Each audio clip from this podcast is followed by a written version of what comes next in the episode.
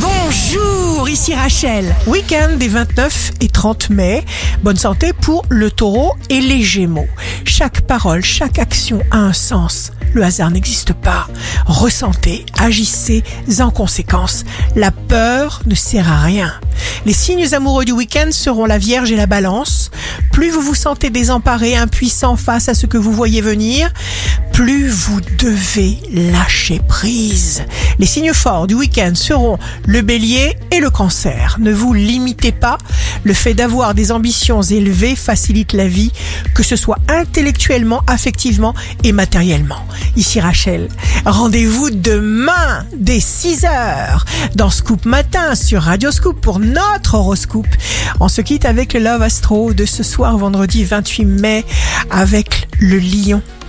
Les baisers ont le souffle d'une rose rouge dont les pétales caressent les lèvres. La tendance astro de Rachel sur radioscope.com et application mobile Radioscope.